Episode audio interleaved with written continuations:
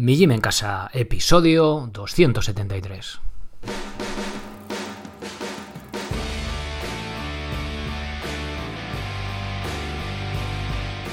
Muy buenos días a todos, soy Sergio Catalán y os doy la bienvenida a un nuevo episodio del podcast de Mi Gym en Casa, el programa, la radio donde hablamos de entrenamiento y de alimentación desde un punto de vista diferente e independiente. Y como no todo en la vida es comer y entrenar, pues hablamos también de estilo de vida, de la vida en general pues un poco de, un poco de todo.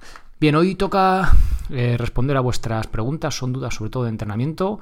Tienen bastante bastante miga, vamos a ver que son temas quizá un poco complejos, a veces que son más respuestas más sencillas, pero hoy tienen bastante quizá más complejidad de lo normal, sobre todo el tema Kettlebell complementando con calistenia, transición al minimalismo, una muy interesante de estreñimiento, en lo que veíamos el otro día de que Instagram provocaba estreñimiento, ¿no? Pero también, ¿qué pasa? Entonces, los que hacemos pilates, los que metemos el tema de los hipopresivos, ah, pues un tema ya complejo.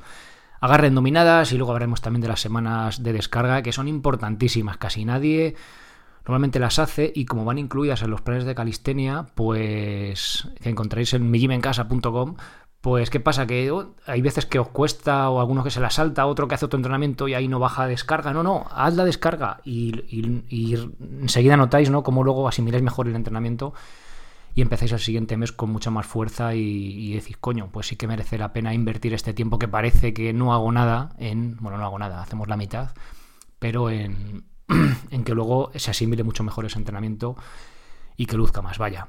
Bien, antes de pasar con vuestras preguntas, os dejo las notas del episodio, el enlace al podcast, que ahí vienen los enlaces en sí, porque es que realmente, en, bueno, intentaré dejarlos ahí, pero en la aplicación de iVoox, pues si haces desde el ordenador creo que sí, pero si accedes desde el móvil, como imagino que casi todos escuchamos ahí el podcast, pues no se pueden dar al enlace. Así que bueno, os dejo las notas del episodio también para que podáis grabar desde ahí la pregunta. O ya sabéis que desde el apartado contactar me la podéis enviar. Ahora también está en la web, en la primera página, mijimencasa.com, abajo del todo tenéis el formulario para que no quede duda de que tenéis que buscarlo por ahí.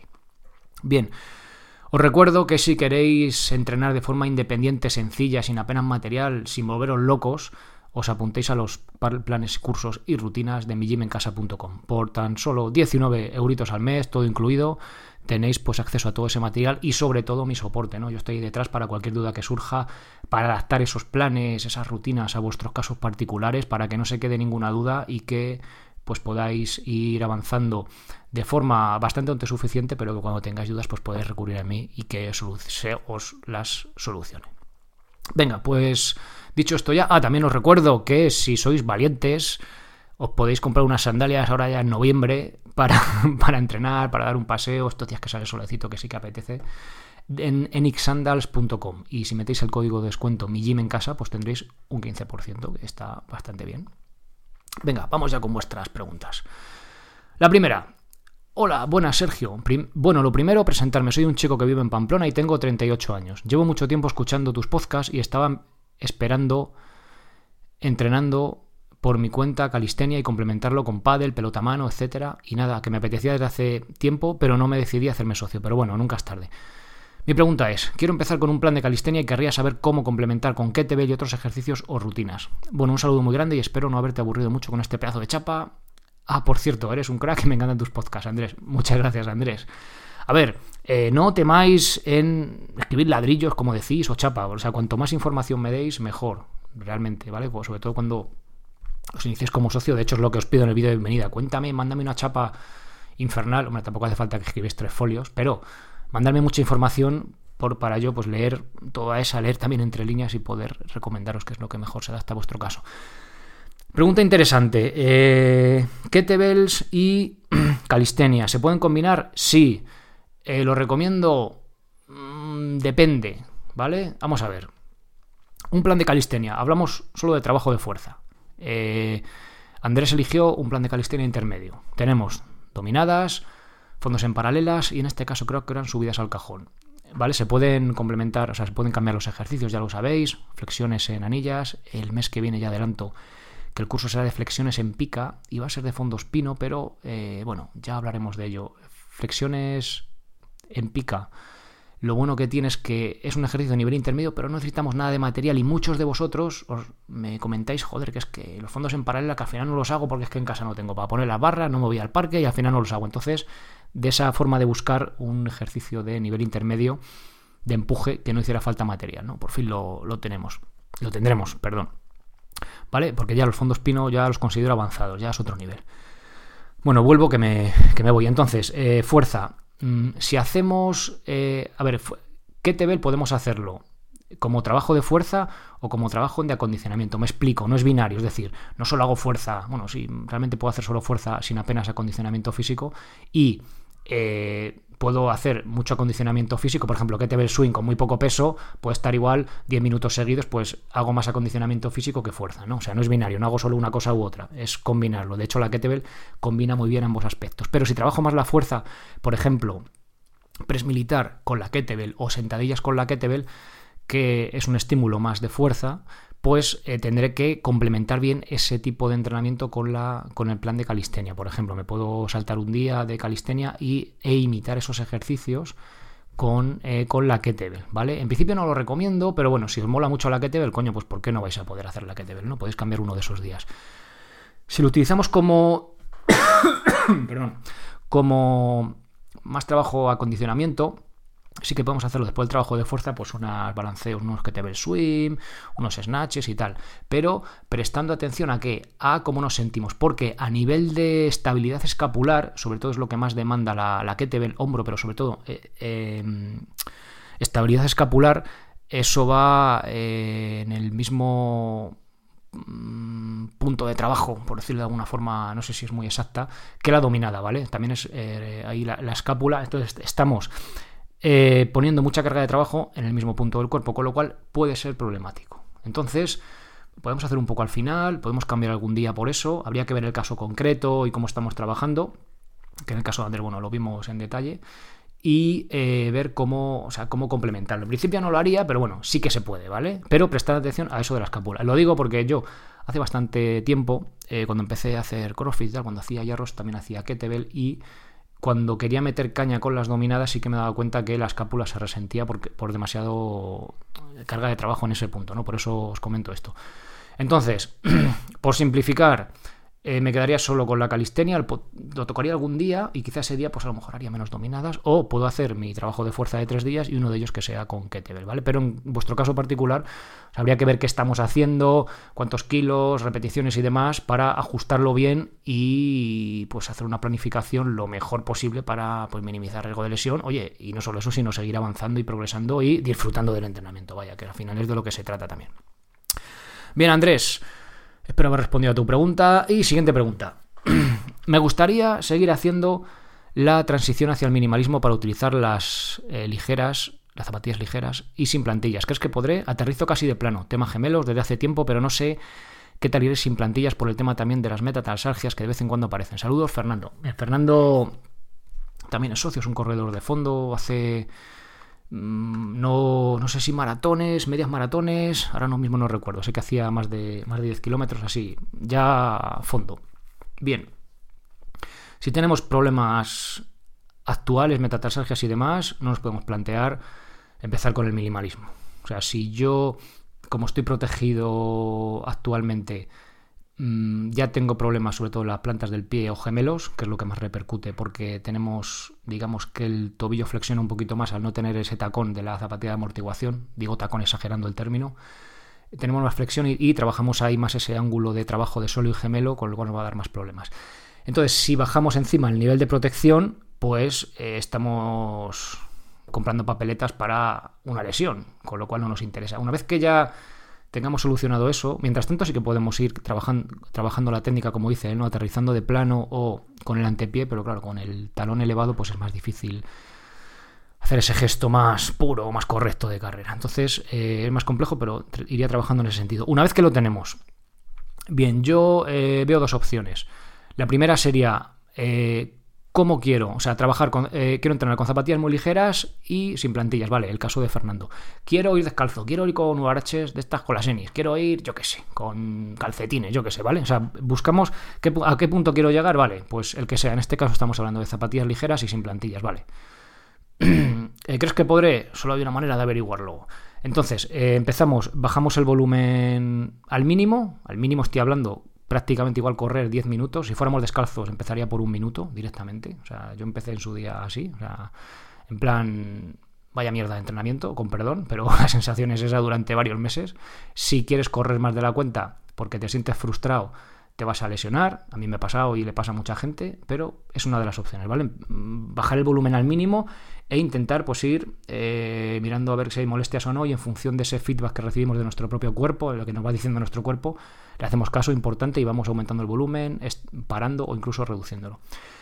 Y otra opción un poco más menos frustrante diría sería eh, acabar el entrenamiento, por ejemplo, si voy a rodar 40 minutos a correr, pues los últimos, el primer día, los últimos dos, pues los hago con ese calzado o los hago descalzo por hierba, que eso sea lo ideal, ¿vale? Si podéis por hierba o lo que sea. Y paulatinamente vamos cogiendo minutos de sin protección, ya sea como sea con menos protección y más minutos, o sea, y menos minutos, perdón, con más protección, ¿vale? Se entiende un poco la idea. Eso es más al final casi la que recomiendo porque hace pues, que es menos frustrante, ¿no? Porque, joder, a que le gusta salir a correr, pues quedarte sin correr lo que te apetece pues, durante tres meses o seis o casi un año, pues, joder, pues, pues fastidia mucho. Entonces la otra forma es un poco menos em, dolorosa, ¿no? Dolorosa mentalmente. Bien, Fernando, creo que elegiste la, segunda que te dije, así que ya nos irás comentando a ver qué tal. Siguiente pregunta. Eh, las personas esta es una pregunta que quedó en un comentario de iVoox del episodio que decía Instagram puede provocar estreñimiento. Y me preguntan, eh, las personas que hacen pilates meten el abdomen para adentro para corregir la postura. ¿Son ellas propensas al estreñimiento? Un saludo. Bien, había una de las... O sea, el argumento este que era de Katie Bowman, la de Mueve tu ADN, que era una es una experta en movimiento, evolutivo y tal, todo este, todo este mundillo. Y venía a decir que...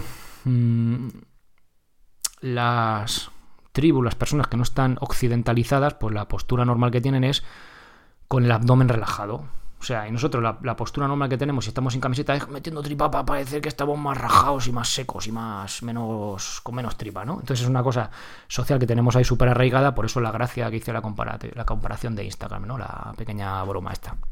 Bien, ¿Qué pasa? El que hay gente que hace pilates que meten el abdomen para adentro, los abdominales hipopresivos, y realmente yo también conozco a gente eh, que tiene problemas de espalda y gracias a correr de esa forma y a hacer ese gesto, pues los ha mejorado y disfrutar de la carrera y no tiene problemas de espalda.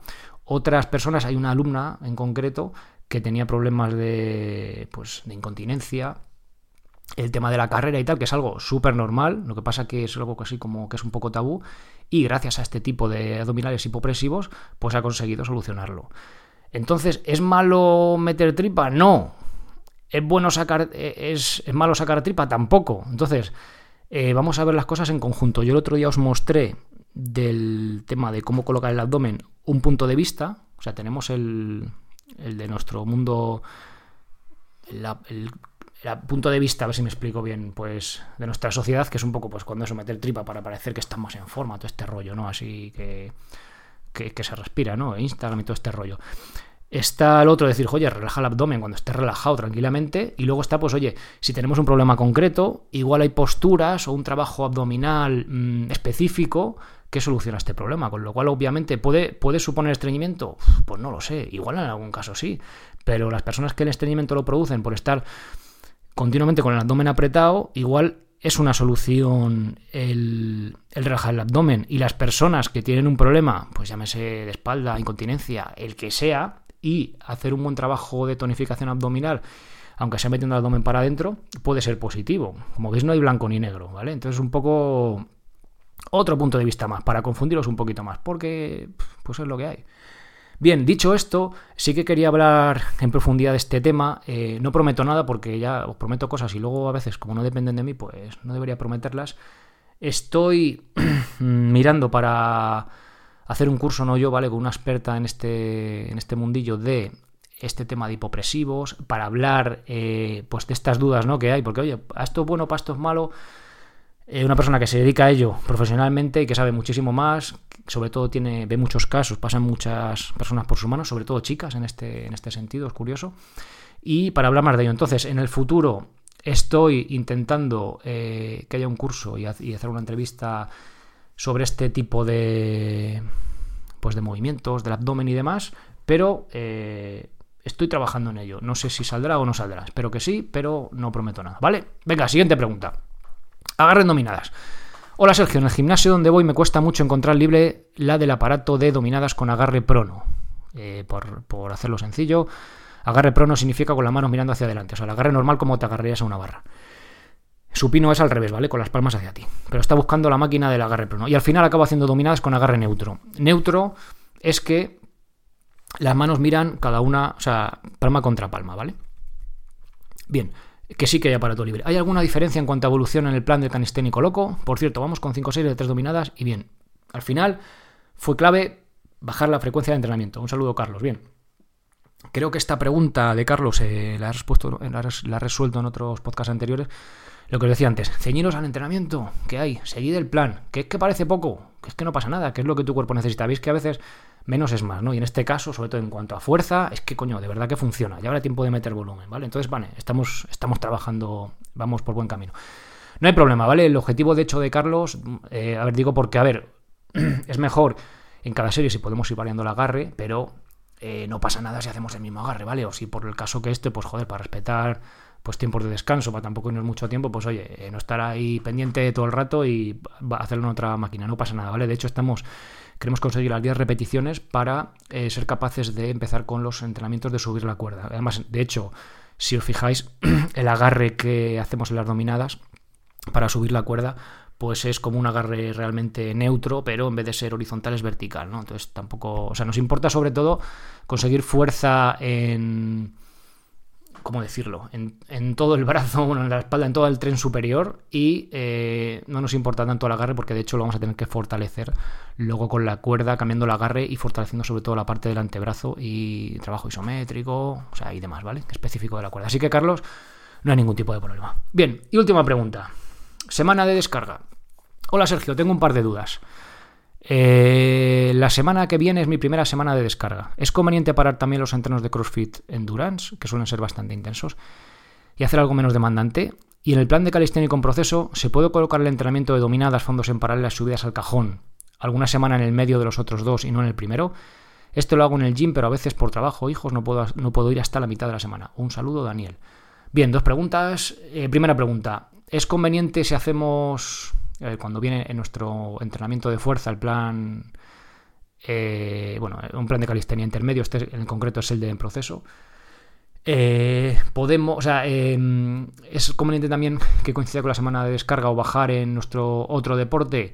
Sí, ¿vale? Yo lo recomendaría. Sí, pero, por ejemplo, el pero.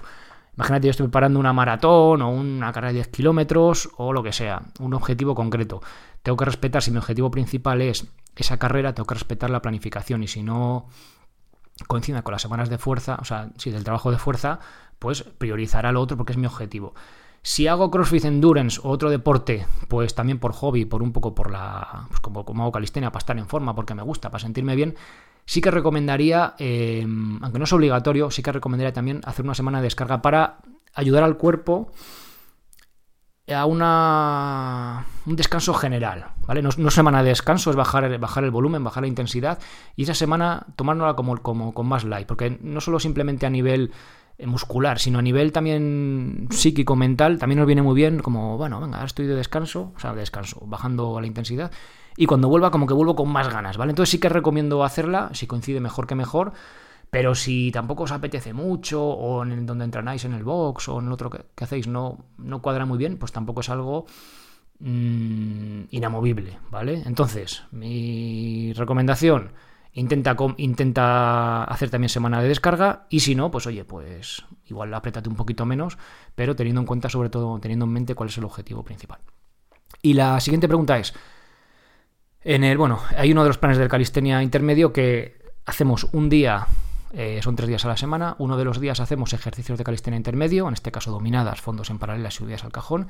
Y los otros dos días hacemos ejercicios básicos, eh, remo invertido, flexiones y zancadas. Entonces, en este en concreto aparece el, día 1 de la semana, hacemos el trabajo como supone que estamos más descansados el fin de semana, el trabajo más fuerte, que es el trabajo de ejercicios intermedios, dominadas, fondos y subidas al cajón, ¿lo podemos mover? Por supuesto que sí, ¿vale? Está puesto ahí precisamente por eso, porque me parece que venimos del fin de semana, estamos más descansados, pero lo puedes colocar, o sea, es prácticamente no afecta, o sea, es prácticamente indiferente, es mucho más importante que el tema de por hijos, trabajo, logística, que lo puedas cuadrar el tercer día de la semana o cuando sea, o entre medias de los dos, no pasa absolutamente nada, ¿vale? Priorizamos lo otro a esto. Esto no es una cosa que te diga, mira, es que esto es muy importante, pues intenta colocarlo, no. Aquí no hay ningún tipo de problema, ¿vale? Lo óptimo, óptimo al 100% absoluto sería lo otro, pero esto sería 99,99 perfecto, para que me entiendas, ¿vale? Entonces no hay ningún tipo de problema, Daniel.